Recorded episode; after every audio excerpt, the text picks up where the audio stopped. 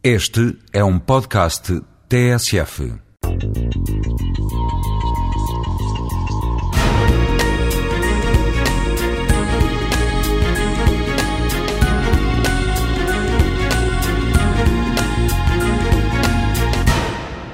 Imagine que vai fazer umas análises clínicas e vai fazer uma análise em que a sensibilidade é de 90%. A sensibilidade a um determinado problema é 90%. Qual é a probabilidade de estar doente? Será de 90%? A maioria das pessoas diria que sim. Ora, a resposta é não. Muito longe disso. E a explicação tem a ver com matemática com um, um, um, teorema de estatística chamado teorema de Bayes.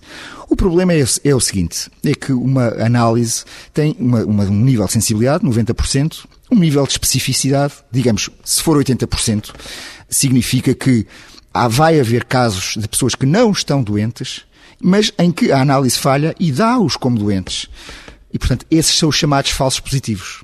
Eu fiz as contas e se tivermos uma análise clínica com sensibilidade de 90%, especificidade de 80%, numa doença com taxa de incidência de 10%, que é, é aproximadamente a do cancro da mama ou do cancro da próstata, o que acontece é o seguinte, é, é que é, uma análise deste tipo é, detecta cerca de, portanto, em mil pessoas há 100 doentes desses 100, 90 são detectados, mas a análise, portanto, há 900 não doentes, a análise dá 180, detecta 180 falsos positivos, ou seja, de 180, detecta mais 180 pessoas que não estão doentes.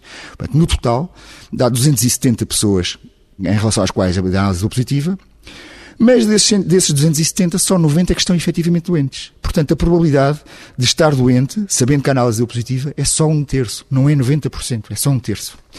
Portanto, se uma análise lhe der positiva, não é por isso que deve entrar em pânico. Mas também não é por isso que deve ignorar. Esta é a razão pela qual os médicos, quando uma análise dá positiva, não é mania de médico pedir mais análise a seguir, para confirmar ou para infirmar a hipótese. A razão é uma análise só por si, mesmo que a análise tenha 90% de sensibilidade, dá uma contribuição muito pequena. É preciso depois confirmá-la com outras análises sucessivas.